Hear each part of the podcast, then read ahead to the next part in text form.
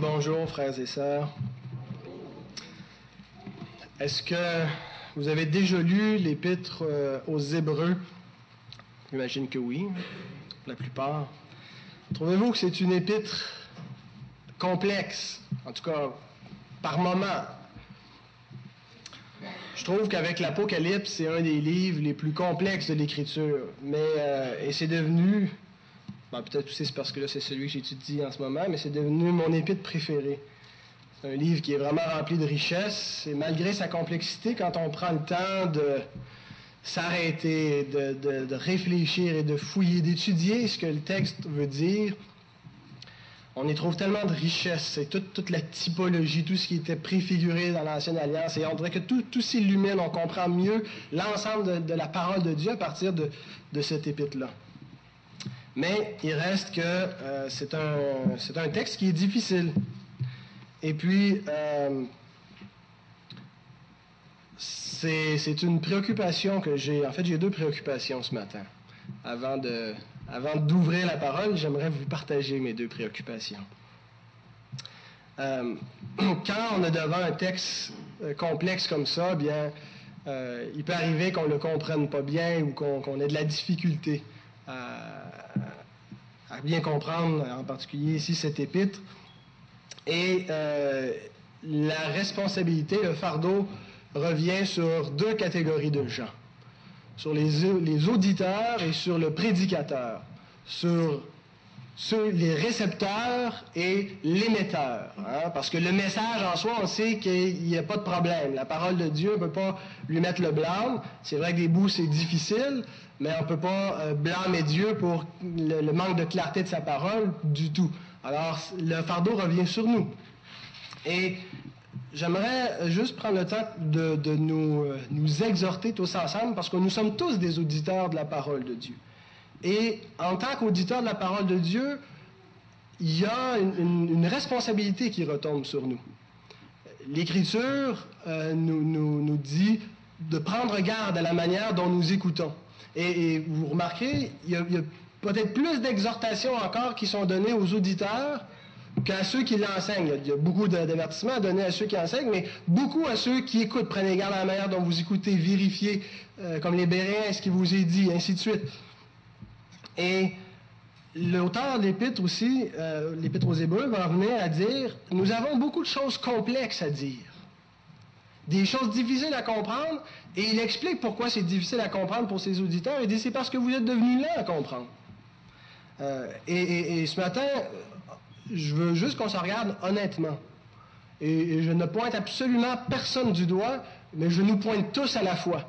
je ne vise personne en particulier, mais on est tous interpellés par cette exhortation de la parole qui nous dit euh, d'examiner la manière que nous nous écoutons. Et est-ce que nous sommes devenus euh, lents à comprendre? Et le texte, quand il dit lent à comprendre, veut dire même paresseux à comprendre.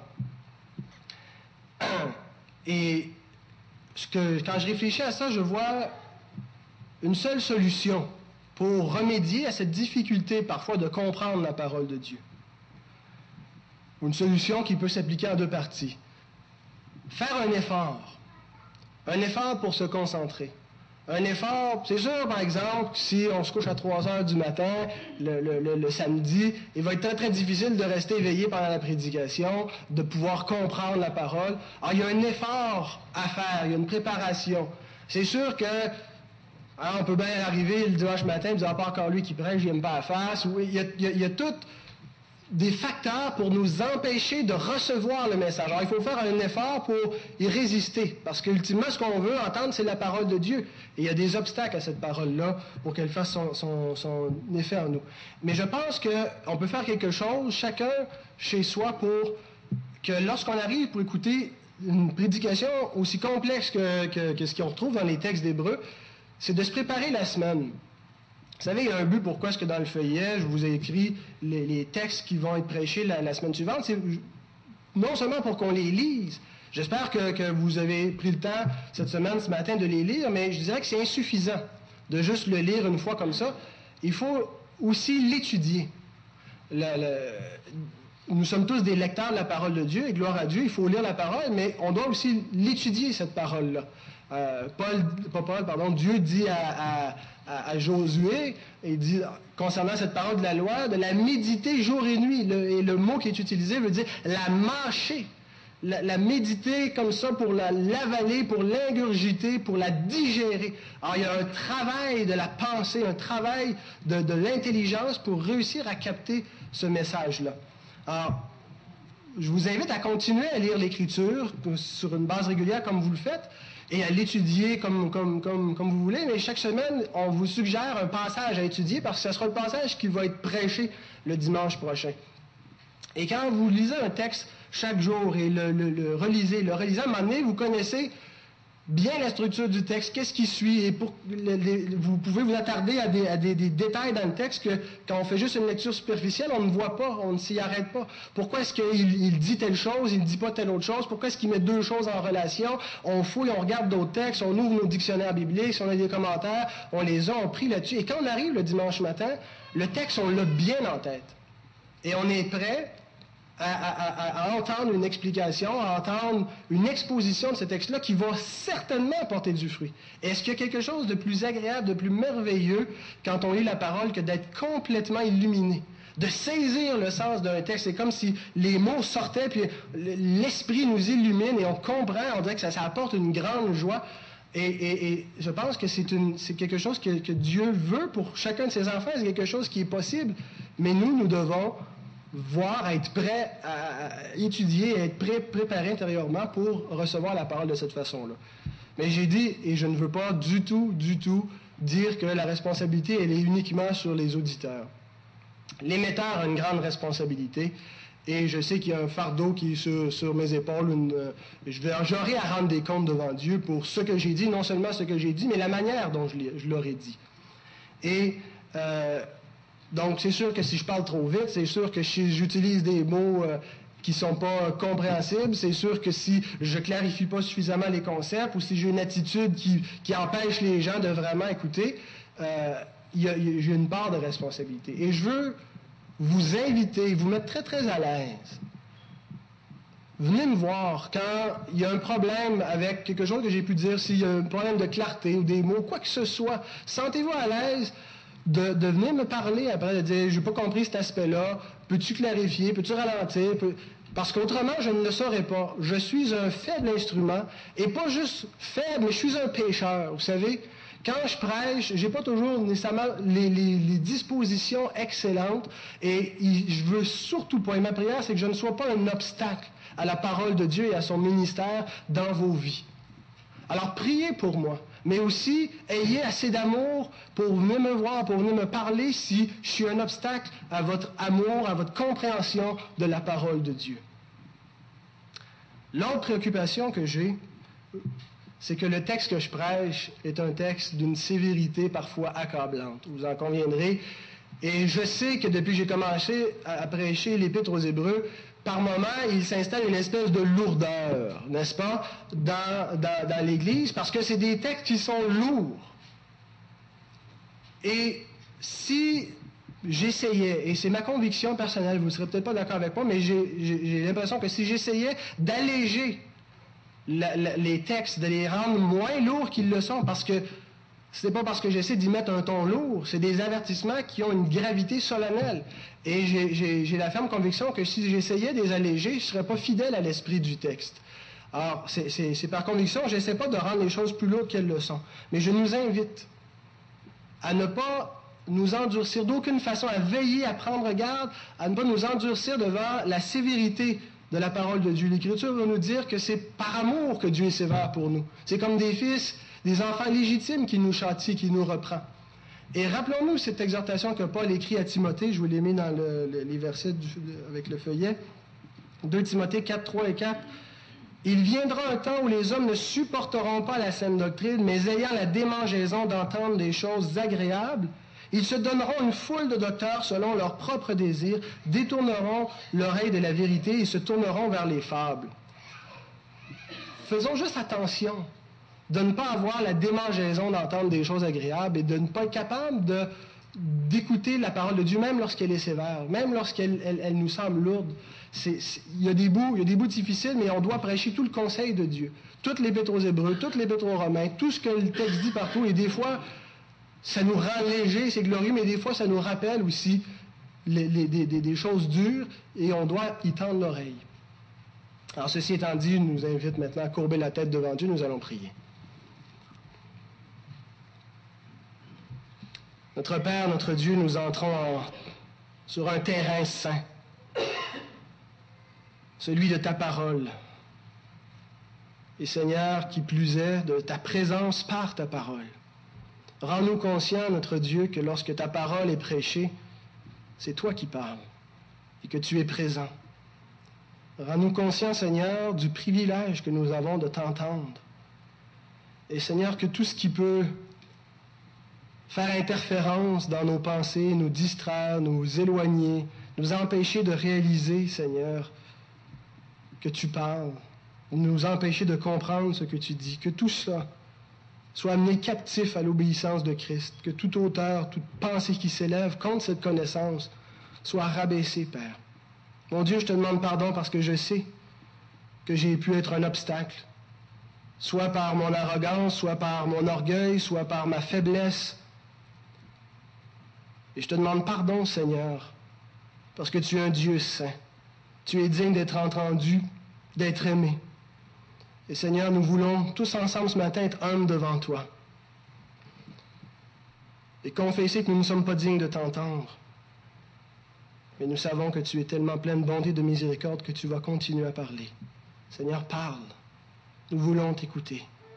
Donne-nous suffisamment d'humilité, et que par ta grâce, ô Dieu, nous puissions être transformés par cette bonne parole, par ce message merveilleux qui nous façonne, qui nous transforme, qui nous purifie, qui transforme notre intelligence, qui transforme nos actions, qui a changé nos vies.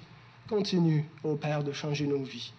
Que nous puissions nous attacher suprêmement à cette parole, la défendre, la suivre, l'obéir, pour ta gloire, pour ton honneur, notre Père. Amen.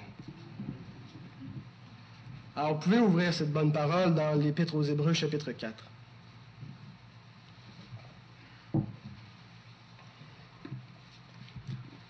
Juste parce que ça fait un petit bout que je n'ai pas prêché, euh, j'avais arrêté depuis le mois de juin. Alors, un petit résumé.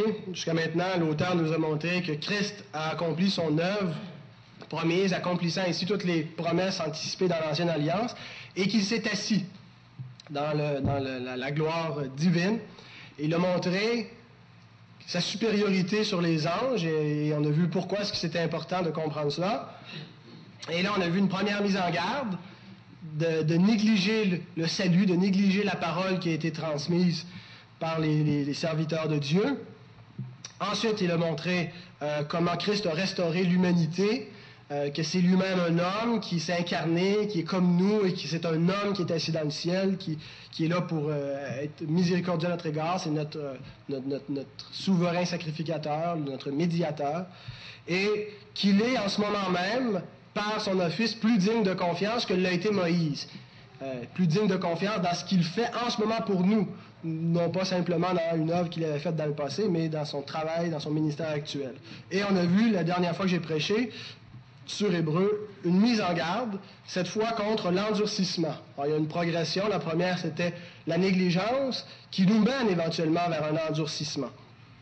Et maintenant, l'auteur va appliquer l'exemple d'Israël, leur endurcissement, à l'Église en, exhortant l'Église donc de, tomber dans le même exemple. Alors, le texte, en fait, devrait aller des versets 1 à 13, mais euh, pour une raison de concision, je vais les couper au verset 8, et la semaine prochaine, je continuerai avec les autres versets.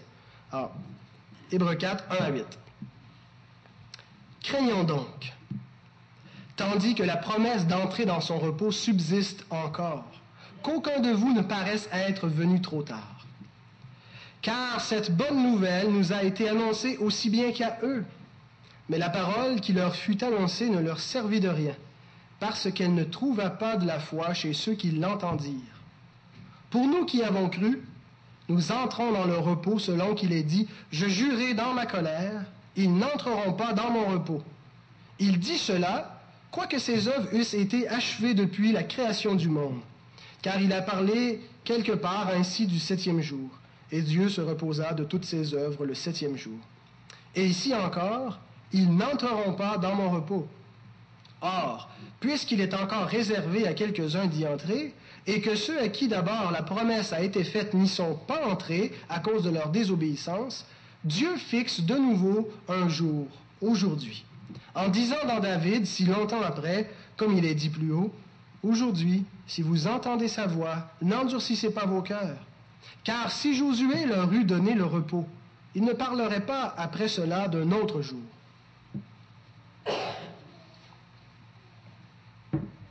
Alors, le texte se divise en deux points. Il y a d'abord une exhortation que l'auteur amène, versets 1 et 2.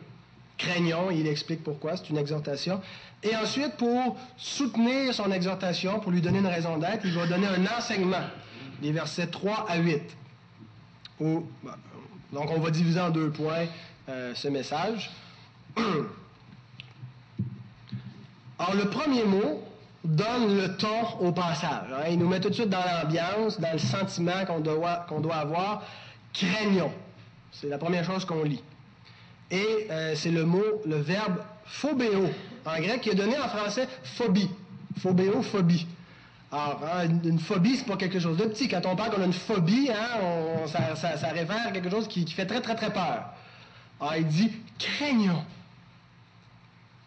Pouvez-vous imaginer quelque chose de plus terrible pour vous-même que d'aller en enfer? Alors, si l'auteur envisage cette possibilité pour certaines personnes qui professent la foi.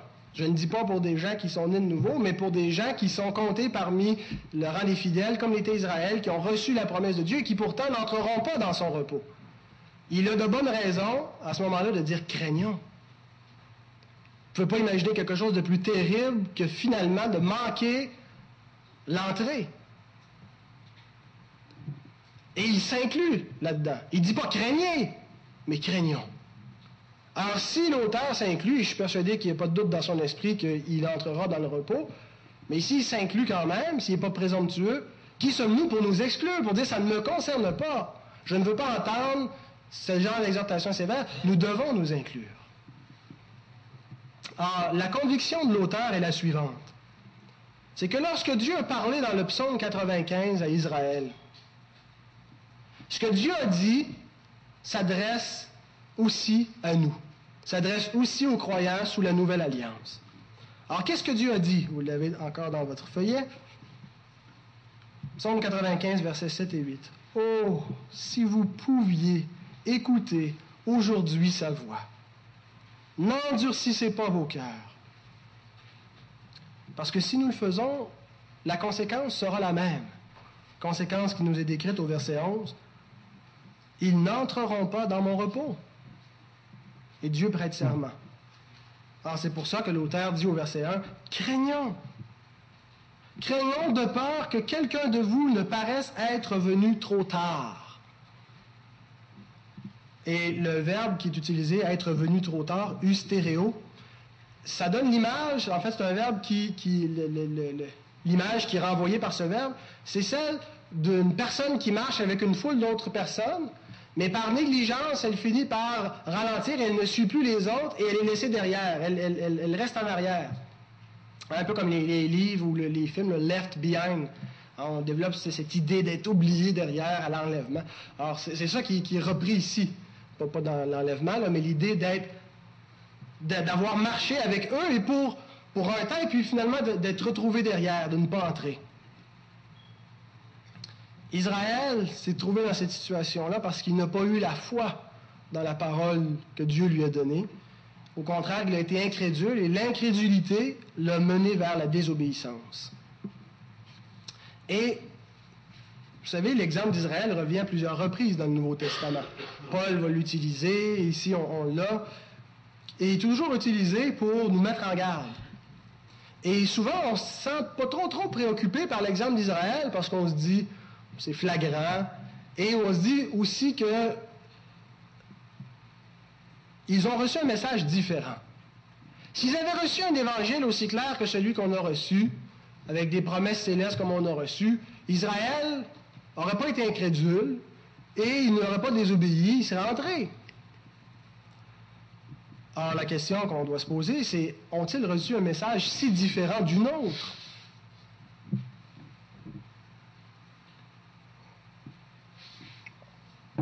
Nous avons la réponse au verset 2.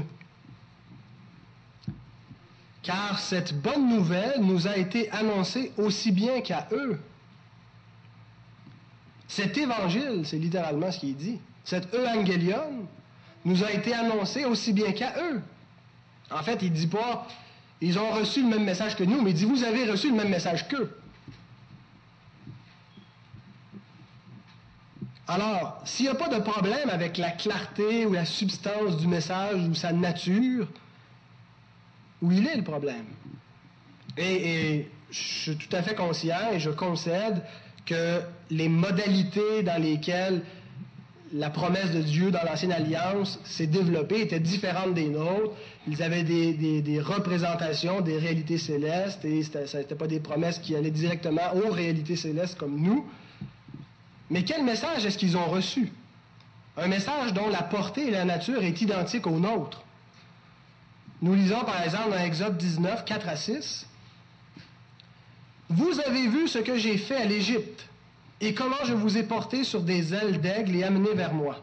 Maintenant, si vous écoutez ma voix et si vous gardez mon alliance, vous m'appartiendrez entre tous les peuples, car toute la terre est à moi. Vous serez pour moi un royaume de sacrificateurs et une nation sainte. Alors Dieu dit, je vous ai délivré par ma puissance, par grâce. Et il en promet qu'il va les conduire vers un pays de repos. Israël devait être une nation sainte, un peuple à part, un sacerdoce royal. Et du côté d'Israël, il devait se maintenir dans l'alliance en obéissant à la parole de Dieu. Bien sûr, c'était une alliance conditionnelle, c'est-à-dire qu'on pouvait déchoir de cette alliance, tandis que les, les, les, chrétiens nés de nouveau sont dans une alliance inconditionnelle. Ah, il y a certainement des différences.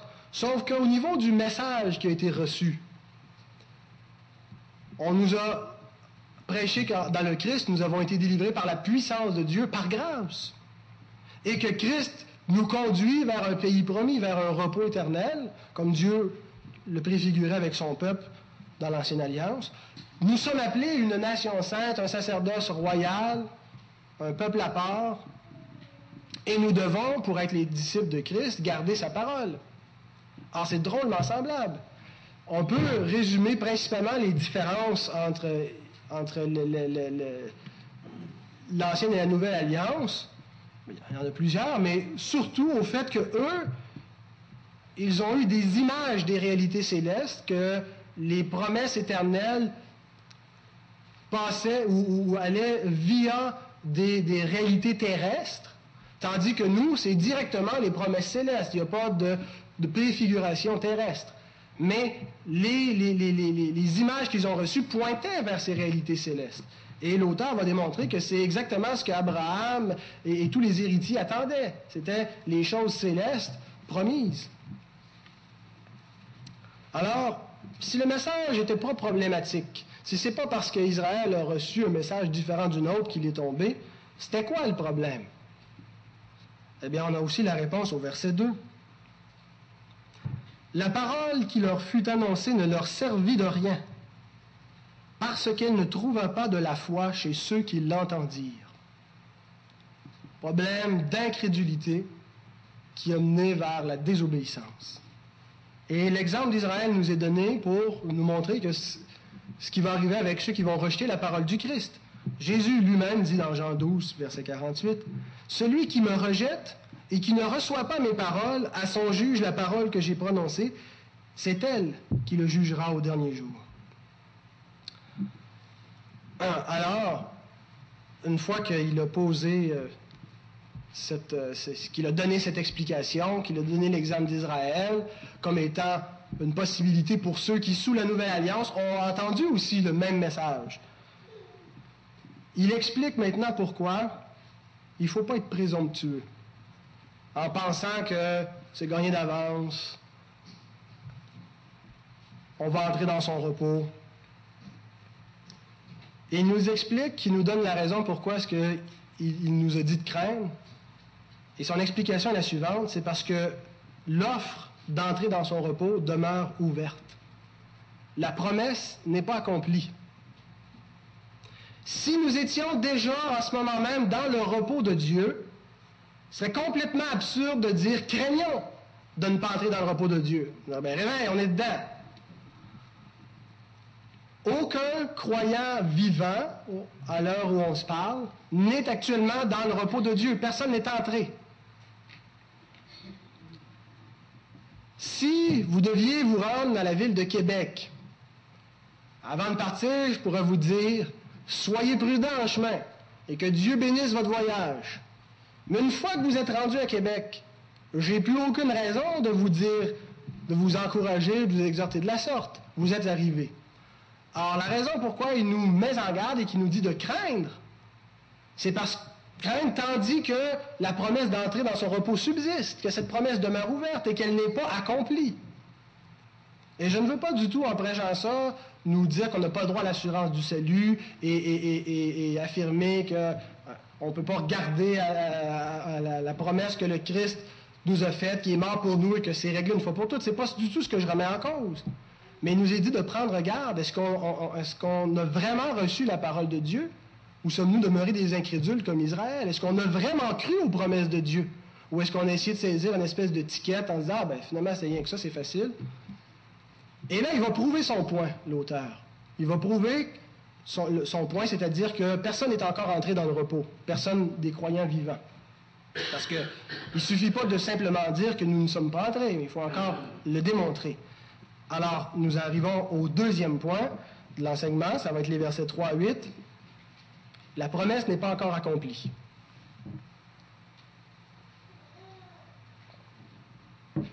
Depuis le commencement, Dieu a fait une promesse. En fait, Dieu a promis son repos aux siens. Et j'aimerais en ce moment être le plus, euh, le plus grand des poètes, le plus éloquent des prédicateurs pour être capable de vous décrire le repos de Dieu. Pour vous décrire la promesse, sa substance à cette promesse, à quel point il y a un délice juste à l'imaginer ce que Dieu nous promet. Pensez à la chose que vous pouvez souhaiter le plus et dites-vous que c'est même pas encore ça. C'est le, summum bonhomme, hein, le, bien suprême en latin. C'est la chose par excellence que l'âme humaine peut souhaiter. C'est l'extase, la félicité éternelle. Et quand Dieu dit c'est mon repos, il ne veut pas simplement dire par là que c'est le repos qu'il donne, mais c'est le repos dont Dieu jouit. C'est l'état dans lequel Dieu se trouve et Dieu veut béatifier ses enfants en les faisant entrer dans cet état de bonheur éternel. Dieu l'a promis depuis le commencement. Et dans l'Ancienne Alliance, on voit que Dieu a accordé son repos. En tout cas, il semble qu'il l'ait accordé de deux manières. Par deux dons par le sabbat, qui était le jour du repos, et par la terre promise, qui devait être un pays découlant de lait, de miel, un pays de repos où Israël allait trouvé vraiment le bonheur. Mais ces dons que Dieu a faits à Israël étaient des dons temporaires et préfiguratifs du repos éternel, donc pas temporaire, et réel, pas préfiguratif. Et le problème, c'était que certains Juifs s'arrêtaient sur ces images temporaires et préfiguratives, sur ces symboles, et ne voyaient pas la réalité derrière. Et c'était peut-être le problème de, ces Juifs auxquels l'auteur écrit, qui veulent retourner à ces images passées, plutôt que de rester focusés sur la promesse, sans passer par des images. Alors l'auteur, ce qu'il va faire dans le reste du passage que nous avons lu, c'est qu'il va montrer que ces deux dons, le sabbat et la terre promise, n'étaient pas le repos de Dieu. C'est-à-dire que Dieu n'a pas donné son repos par ces choses-là. Et que conséquemment, la promesse demeure ouverte. Si ce par quoi Dieu dit je vous donne le repos n'a pas apporté le repos promis, ben Dieu n'a pas encore donné son repos. C'est ce que l'auteur voit, c'est ce qu'il dit. Alors, si Dieu n'a pas donné son repos, la promesse demeure ouverte, donc craignons donc. Pour pas que personne semble être venu trop tard, que personne ait, pris du retard dans sa marche et n'entre pas dans ce repos promis. Alors, nous allons voir successivement que le sabbat n'a pas apporté le repos et que la terre promise, Canaan, n'a pas apporté le repos non plus. Alors, comment est-ce que l'auteur s'y prend pour prouver ce point-là? Il va prendre 95, 11. Je jurais dans ma colère, ils n'entreront pas dans mon repos. Et il va appliquer ce verset-là successivement au sabbat et à Canaan. Et vous allez voir comment il fait. Et son but là-dedans, c'est le suivant. Si Dieu déclare, ils n'entreront pas dans mon repos, si Dieu dit ça, alors qu'il a donné à ces mêmes personnes, desquelles il dit n'entreront pas dans mon repos, il leur a donné et le sabbat et la terre promise, il faut conclure que le sabbat et la terre promise n'étaient pas le véritable repos de Dieu. Dieu ne pourrait pas dire, ils n'entreront pas dans mon repos si son repos était le sabbat et la terre promise. Il leur a donné ça. Alors, si Dieu persiste à dire ils n'entreront pas dans mon repos alors qu'il leur a donné et le sabbat et la terre promise, c'est que ces deux dons n'étaient pas le repos de Dieu. Alors, son premier argument, nous le lisons au verset 3. Pour nous qui avons cru, nous entrons dans le repos selon qu'il est dit, je jurai dans ma colère, ils n'entreront pas dans mon repos. Il dit cela, quoique ses œuvres eussent été achevées depuis la création du monde. Car il a parlé quelque part ainsi du septième jour. Et Dieu se reposa de toutes ses œuvres le septième jour. Quand j'ai lu ça la première fois, je me suis dit, pourquoi est-ce que l'auteur fait un lien entre le fait que Dieu ait achevé ses œuvres et les rebelles qui ne sont pas entrés dans son repos?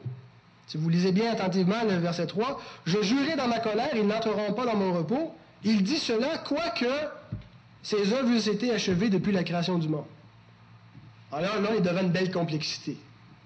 Alors on est genre devant un passage que si tu fais juste lire comme ça sans te poser de questions, tu as juste passé par-dessus une, belle perle de la parole de Dieu qui t'a pas été très très profitable. Il faut s'arrêter, il faut se gratter un peu la tête, il faut fouiller, puis ça peut prendre du temps. Alors, ce qu'il veut montrer en disant cela, c'est que le sabbat n'a pas apporté le repos. Quand est-ce que le sabbat a été institué? Ce n'est pas une question rhétorique, vous avez le droit de répondre. À quel moment?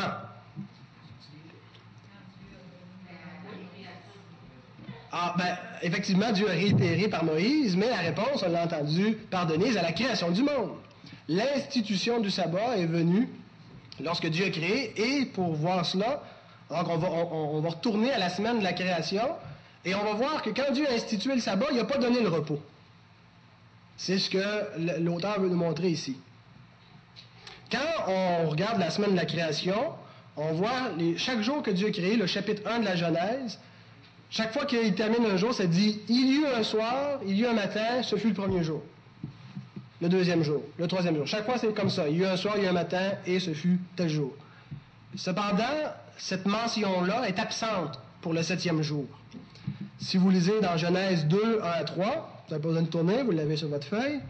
Ainsi furent achevés les cieux et la terre et toute leur armée. Dieu acheva au septième jour son œuvre qu'il avait faite, et il se reposa au septième jour de toute son œuvre qu'il avait faite. Dieu bénit le septième jour et il le sanctifia parce qu'en ce jour il se reposa de toute son œuvre qu'il avait créée en la faisant. Donc, en terminant ses œuvres, en terminant la création, l'Écriture nous montre que Dieu est entré dans un repos, dans un sabbat.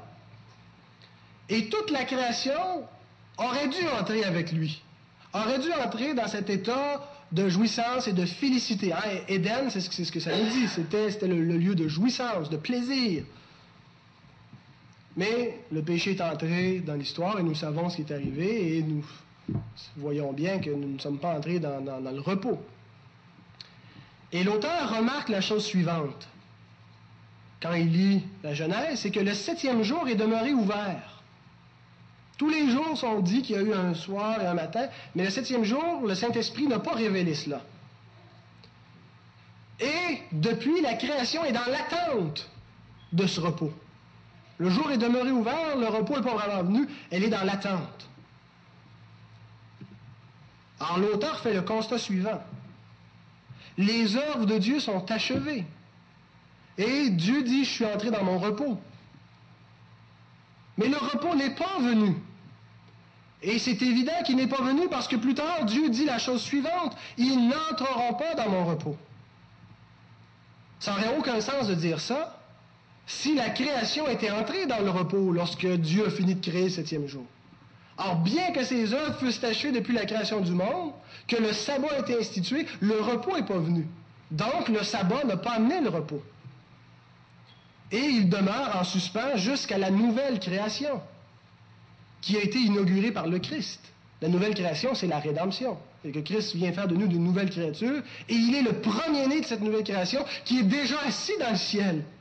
Un homme qui est là, qui nous attend dans cette nouvelle création pour le repos.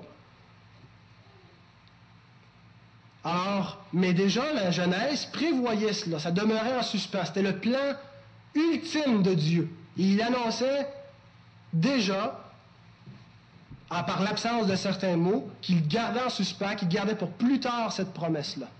Alors, les nombreux sabbats qui se sont répétés depuis la création n'étaient pas le repos de Dieu, mais étaient un gage, étaient une promesse, étaient un symbole répétitif qui rappelait au peuple que le repos allait venir.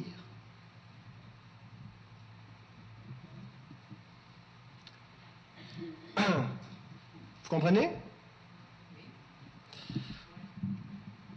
Maintenant, on pourrait se dire, c'est vrai, peut-être le sabbat pas apporté le repos. Mais par contre, Dieu a donné le repos en donnant la terre promise. C'est ce qu'il avait dit à Abraham, qu'il ferait que ses ancêtres pourraient s'établir, ce serait un magnifique pays et, qu'ils auraient la victoire sur leurs ennemis. Et c'est là qu'il leur donnerait le repos. Alors, maintenant, il va leur montrer que euh, ce n'est pas non plus par cela que c'est arrivé. ce deuxième don, Canaan, si on lit par exemple dans Exode 3.8, ça nous est dit de quelle nature devait être ce pays. Je suis descendu pour le délivrer de la main des Égyptiens, pour délivrer mon peuple, et pour le faire monter dans ce pays, dans un bon, bon et vaste pays, dans un pays où coule le lait et le miel.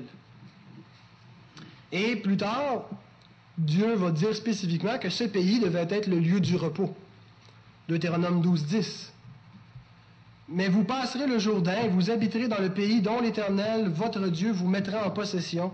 Il vous donnera du repos, après vous avoir délivré de tous vos ennemis qui vous entourent, et vous, et vous vous établirez en sécurité.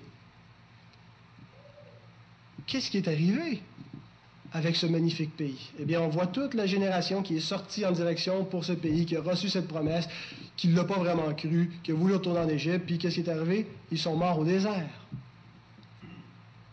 Alors l'auteur, c'est pour ça qu'il dit au verset 6, Ceux à qui d'abord la promesse a été faite n'y sont pas entrés à cause de leur désobéissance. Les premiers qui ont reçu cette promesse-là ne sont pas entrés. Alors immédiatement, on pourrait imaginer l'objection des Juifs. Oui, oui, oui, mais attends, attends un petit peu là. Les premiers sont morts, mais la deuxième génération est entrée dans le repos de Dieu. Josué les a conduits dans la terre promise et il leur a donné le repos. Ça le dit dans les textes, dans, Josué, qu'ils eurent du repos, ils, sont établis, ils ont tout battu leur ennemi, puis Dieu leur a donné du repos. Alors l'auteur leur répond, verset 8, Si Josué leur eût donné le repos, il ne parlerait pas après cela d'un autre jour.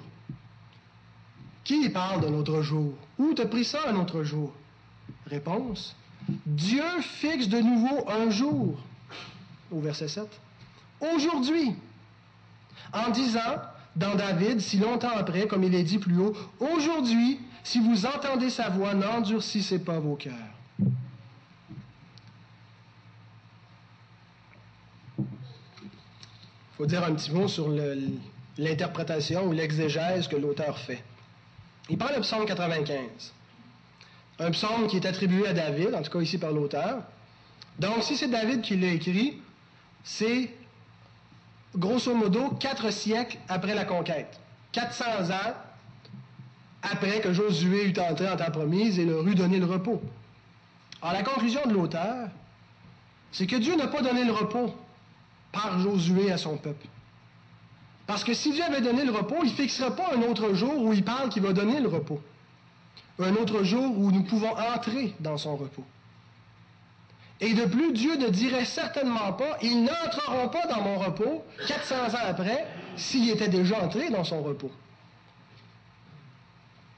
Alors quand le psaume 95 a été écrit, la conclusion à laquelle on doit venir, c'est que le peuple n'était pas entré dans le repos. Donc, que la promesse subsistait. Est-ce que les plans divins ont été frustrés? Dieu a promis ça, ça ne s'est pas arrivé. Est-ce que c'est parce que Dieu n'avait pas la puissance de l'accomplir? Pourquoi c'est pas arrivé? Dieu avait quelque chose d'autre en vue. Et s'il ne subsistait pas pour les incrédules, il subsiste pour les croyants. Elle subsiste, cette promesse. Et au verset 6, c'est ce que l'auteur nous montre. Il est encore réservé à quelques-uns d'y entrer. Ils ne sont pas entrés parce que Dieu avait quelque chose de beaucoup plus grand en vue. Et la promesse subsiste parce qu'il est encore réservé à quelques-uns d'y entrer dans ce repos. Alors la conséquence, la, conclusion, c'est que la promesse d'entrée, elle est ouverte. Et ça explique son exhortation du verset 1. Craignons, tandis que la promesse d'entrer dans son repos subsiste encore, qu'aucun de vous ne paraisse être venu trop tard. Question, jusqu'à quand est-ce que cette promesse d'entrer dans son repos va subsister? Aussi longtemps qu'on peut dire aujourd'hui. Aussi longtemps que nous serons de cette création, de ce premier ordre des choses. Tant aussi longtemps qu'il n'y aura pas un soir et un matin qui sera venu fermer le septième jour de la création. D'où l'avertissement qui, s'ensuit obligatoirement. Aujourd'hui, donc, si vous entendez sa voix, n'endurcissez pas vos cœurs. C'est pas fini. Vous n'êtes pas entré dans son repos, donc prenez garde. Le danger, demeure aussi longtemps que la promesse subsiste. Que risquons-nous si nous endurcissons notre cœur? La même chose, de ne pas entrer dans son repos. Alors maintenant qu'on a vu que ni le sabbat, ni Canaan pouvaient satisfaire les attentes promises par la, promesse, le repos de Dieu, quel est-il ce repos? Si ce n'était pas le sabbat, si ce n'était pas Canaan, Certains ont interprété le, repos en question de manière spirituelle, en le comparant un petit peu à Matthieu 11, 28. Jésus dit, Venez à moi, vous tous qui êtes fatigués et chargés, je vous donnerai du repos. Alors, il serait un peu question ici pour les chrétiens du repos d'esprit. Et le sens de l'exhortation serait le suivant.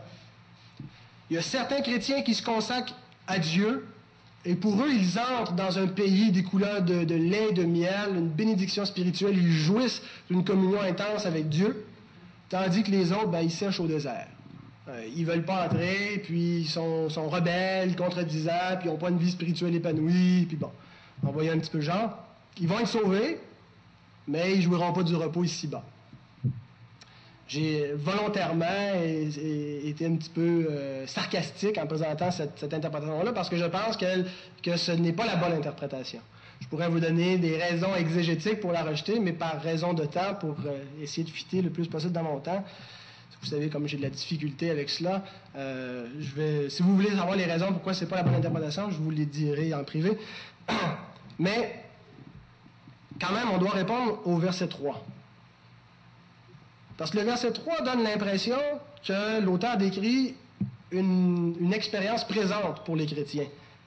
Il dit, pour nous qui avons cru, nous entrons dans le repos de Dieu. Euh, littéralement, ce que ça dit, c'est les ayant cru, entrons dans le repos de Dieu. Les ayant cru, c'est-à-dire ceux qui ont cru, nous entrons dans le repos de Dieu. Euh, les ayant cru, c'est un verbe. En, grec, c'est un participe. Les croyants, les ayant cru. Et euh, c'est un participe de l'aoriste. Alors, je ne veux pas vous compliquer avec une grammaire qui vous, que retiendrez pas, qui ne servira à rien, mais ça nous dit trois choses. D'abord, ça nous permet de savoir la séquence des verbes.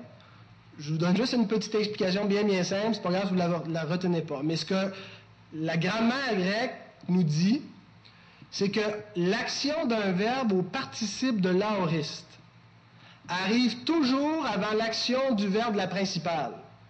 Ah, du, verbe principal. Et le verbe principal ici, c'est entrons. Il est au présent. Nous entrons. Mais ça nous dit Nous avons cru, et ça, ça doit arriver avant que nous entrons. Alors, ce qui est caractérisé ici, ou ce qui est souligné, la, séquence des choses, c'est qu'avant d'entrer, il faut avoir cru.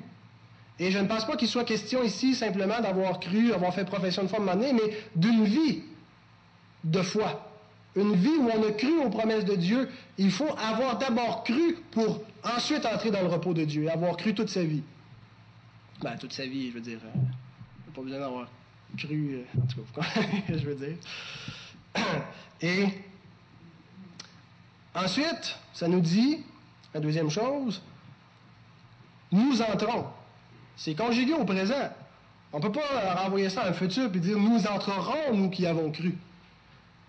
Alors, on est pris avec ce présent-là. Alors, ça dit, tu vois bien, nous entrons. Mais c'est tout à fait vrai qu'en ce moment même, et depuis que ce texte est écrit, il y a des chrétiens qui, au présent, entrent dans le repos de Dieu. Quand un chrétien meurt, c'est exactement ce qui arrive. Et depuis ce temps-là, nous entrons dans le repos de Dieu, pour autant que nous ayons cru durant notre vie.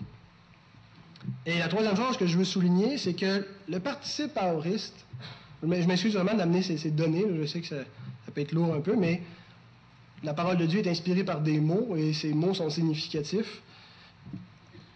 Ce participe-là souligne non pas une, euh, séquence, mais une, action vue de, façon globale. Et ce que l'auteur veut souligner ici, c'est ce qui caractérise ceux qui entrent dans le repos par rapport à ce qui caractérise ceux qui n'y entrent pas. Il n'est pas tellement préoccupé par la question du temps, je ne pense pas, par la séquence, mais de façon, d'une vision globale, il nous montre ceux qui entrent, ce qui les caractérise, c'est ceux qui croient. Et ceux qui entrent pas, c'est ceux qui ne croient pas. il y a une comparaison entre l'Israël incrédule et l'Israël fidèle. Paul appelle l'Église l'Israël de Dieu, Galates 6, 16. Il y a une comparaison entre les deux. Il y en a un qui a la foi, puis il y en a un qui ne l'a pas. Bon. Ceci étant dit, je ne rejette absolument pas l'idée que d'entrer, que le repos en question, c'est le salut. Au contraire, je ne rejette pas, mais c'est ce que j'affirme le repos qui est promis depuis la genèse des temps et qui a été promis partout dans l'Ancienne Alliance et qui est réitéré ici dans les promesses, c'est le salut en Jésus-Christ. Cependant, il ne faut pas oublier ce que Paul nous dit dans Romains 8, 24, que c'est en espérance que nous sommes sauvés. Nous sommes bel et bien entrés dans le salut en Jésus-Christ par la foi. La foi consiste à croire dans des choses qu'on n'a pas vues. C'est le contraire que de marcher par la vue. Quand la, vue sera arrivée, ce sera plus nécessaire d'espérer quand la réalité va s'établir. Mais on est entré dans le salut, mais on n'est pas entré dans le repos, tel que Dieu l'a promis. Nous avons maintenant les arts de l'esprit, un gage, un petit peu, une garantie qu'il y a plus. Mais nous n'avons pas encore été engloutis par la vie nous rappelle Paul. Nous avons un avant-goût qui est merveilleux. Euh, il n'y a rien de plus extraordinaire. Je suis persuadé que chacun ici pourra en témoigner. Il n'y a rien de plus extraordinaire que ce que vous avez reçu dans le salut, qui a éclairé votre vie, qui vous a permis de comprendre votre existence, puis qu'est-ce que vous faites là, puis qui vous a donné une espérance éternelle. Mais c'est juste l'avant-goût, aussi merveilleux que ça puisse être. Le meilleur est à venir. La félicité éternelle est devant nous. Nous ne sommes pas encore entrés, la promesse demeure ouverte. Alors, puisque c'est le bien le plus désirable pour l'âme, puisqu'on ne peut rien imaginer de plus, plus excellent pour nous, de plus souhaitable que ce repos, comment est-ce qu'on y entre? Et la réponse nous importe d'autant plus que beaucoup ont reçu cette parole, cette promesse, et n'y sont pas entrés. Alors, comment est-ce qu'on y entre? Il y a une seule façon. Et par la foi dans la parole de Dieu. La foi dans ce que Dieu a dit. Au verset 2, l'auteur explique pourquoi Israël n'est pas entré. La parole qui leur fut annoncée ne leur servit de rien parce qu'elle ne trouva pas de la foi chez ceux qui l'entendirent.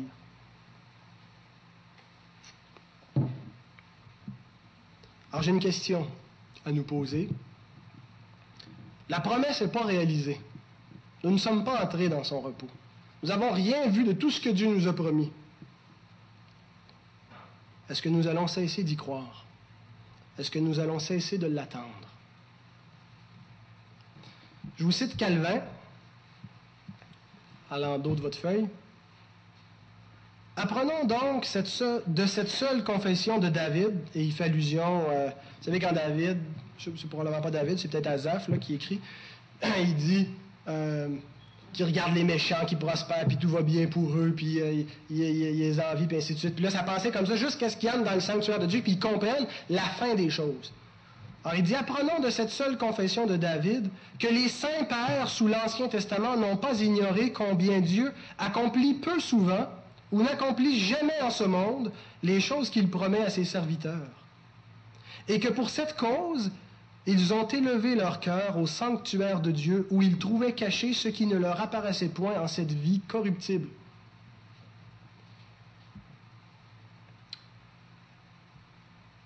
Dieu n'a point donné le repos qui est tant attendu, il ne l'a point donné ici-bas. Et pourtant, il a répété plein de fois sa promesse, il a fait des dons préfiguratifs, mais il n'a jamais donné son repos. Alors, je suis tout à fait d'accord avec Calvin que les choses que Dieu promet, puis la rétribution finale, puis que les méchants paieront, puis que les justes seront récompensés, c'est pas arrivé.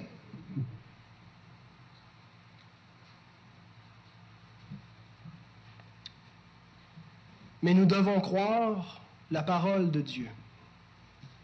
Et cette parole nous dit que si nous suivons le Christ, nous entrerons dans le repos de Dieu. Dieu nous a donné un conducteur spirituel, le Christ. Si nous suivons, nous entrerons dans son repos. Croyons-nous cette parole. Et marchons-nous dans la foi à l'exemple de ceux qui ont cru à cette parole. Regardez le passage que je vous ai mis d'Hébreu 11, qui prend les croyants de l'Ancienne Alliance et voyez ce qu'ils avaient en vue. C'est par la foi qu'Abraham, lors de sa vocation, son appel, obéit et partit pour un lieu qu'il devait recevoir en héritage, et qu'il partit sans savoir où il allait. Un peu comme nous. On ne l'a pas vu le paradis. On ne sait pas où on s'en va exactement. On nous a dit que ça va être beau, que ça va être merveilleux. On ne l'a pas vu ce pays. Mais il est parti pour y aller. C'est par la foi qu'il vint s'établir dans la terre promise, comme dans une, une terre étrangère, habitant sous des tentes, ainsi qu'Isaac et Jacob, les co-héritiers de la même promesse. Car il attendait la cité qui a de solides fondements, celle dont Dieu est l'architecte et le constructeur. Vous voyez, Abraham n'attendait pas une simple cité terrestre, mais une cité éternelle qui a de solides fondements. Il avait la foi dans les promesses de Dieu. Et il voyait bien que ce que Dieu a promis ne pouvait pas se réaliser dans des modalités terrestres aux proportions si définies, si limitées il a commencé à se voir comme un étranger, comme un voyageur sur cette terre. Continue au verset 13. C'est dans la foi qu'ils sont tous morts, sans avoir obtenu les choses promises. Ça revient à ce que Calvin disait. Ils n'ont pas vu les promesses de Dieu s'accomplir. Mais ils les ont vues et saluées de loin, reconnaissant qu'ils étaient étrangers et voyageurs sur la terre. Ceux qui parlent ainsi montrent qu'ils cherchent une patrie. S'ils avaient eu en vue celle d'où ils étaient sortis, ils auraient eu le temps d'y retourner. Mais maintenant, ils en désirent une meilleure, c'est-à-dire une céleste. C'est pourquoi Dieu n'a pas honte d'être appelé leur Dieu, car il leur a préparé une cité. Bon sang, c'est extraordinaire. Vivons-nous par la foi? Attendons-nous la cité céleste?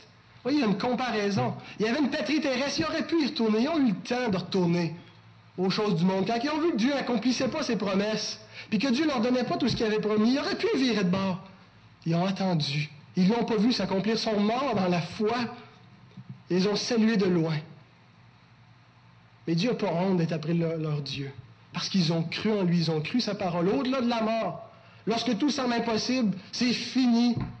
On ferme la lumière, Abraham, t'es mort, la promesse s'accomplira pas. ils ont cru qu'il y avait quelque chose d'autre qui s'en venait. Sommes-nous attachés à ces réalités célestes qui s'en viennent ou est-ce que nous sommes retournés dans notre patrie de laquelle nous étions sortis? Est-ce que nous voulons le meilleur des deux mondes? C'est bien malheureux, mais souvent c'est le cas. Nous prenons le salut comme un ticket. C'est facile, tu es sauvé, Christ est mort pour toi. Mangeons et buvons, fais ta vie. Sois heureux, profite-en au maximum, dépense, vis comme tu veux, puis tu vas avoir en plus la vie éternelle. Il y a une impossibilité à réconcilier ces deux, ces deux cités, la cité terrestre, la cité céleste. Choisissons où nous voulons habiter. Est-ce que nous sommes des étrangers, des voyageurs sur cette terre ou des, nous nous voyons comme des résidents permanents? Est-ce que nous faisons nos projets pour le ciel ou des projets en vue de notre retraite, en vue de je ne sais quoi encore pour nous établir ici-bas? Si nous voyons ce monde comme une fin en soi, comme le bonheur attaché ici, qu'est-ce que nous faisons?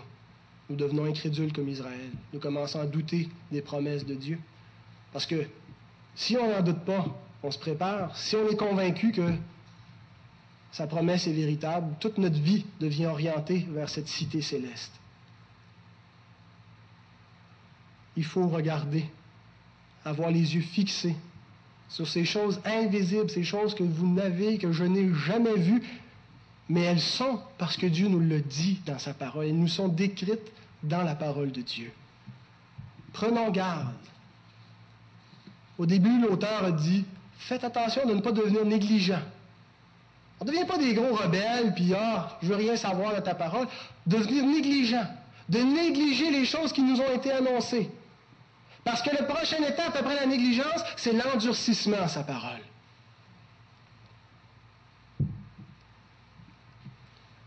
Prenons garde que la négligence finisse par nous entraîner loin des réalités célestes et qu'elles nous paraissent si lointaines qu'on les oublie. Vous savez, je n'ai point vu Christ assis sur son trône. Ça m'a été décrit dans la parole de Dieu, mais je ne l'ai pas vu. Je n'ai pas vu la cité céleste où ceux qui y vivent ont la vie éternelle, où la gloire de Dieu, sa présence est là. J'ai pas de preuve que Christ est assis à ce moment dans la majesté qu'un de nos représentants, qui est plus élevé que les anges, qui est entouré des siens. Mais je le crois. Parfois, je suis incrédule, parfois, j'ai des doutes.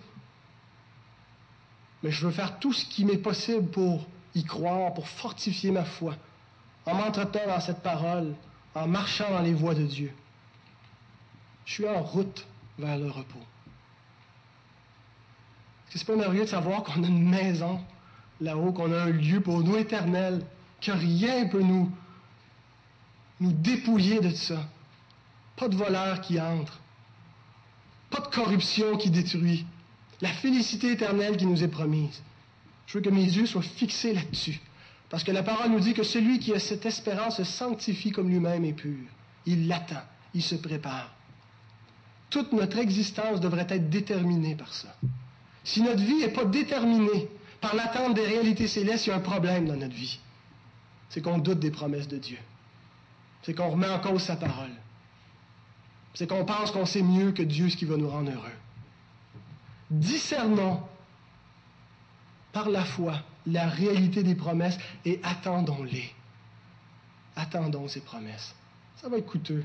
Ça va faire mal de marcher dans un monde comme des étrangers, de ne pas s'établir de façon permanente, de ne pas vivre comme le reste du monde. La récompense est grande. Prions. Seigneur, nous nous sentons petits et ébahis quand on s'arrête pour penser à notre espérance. Et nous nous sentons un peu confus lorsqu'on réalise à quel point on en a douté, à quel point on l'a mis en veilleuse. Seigneur, que ta parole produise quelque chose en nous. La persévérance et des fruits extraordinaires pour nous accrocher à cette cité céleste, dans l'attente de tes promesses, Seigneur. Donne-nous d'être prudents. Tu nous dis de craindre pour ne pas être venu trop tard, pour ne pas être dérouté, pour ne pas revenir en arrière. Seigneur, connaissant ma faiblesse, je sais très bien que sans ta grâce, je ne me rendrai pas au bout de cette route. Mon Dieu, je te prie pour que tu nous fortifies tous et chacun pour que cette vision que nous avons par ta parole des réalités célestes ne soient pas l'effet d'un moment, mais qu'elles déterminent notre existence, notre façon d'agir, de vivre, de prévoir, de se préparer, pour que nous soyons heureux dans l'attente de ces choses et pour que ton nom soit glorifié. Béni sois-tu, Éternel. Gloire à toi. Amen.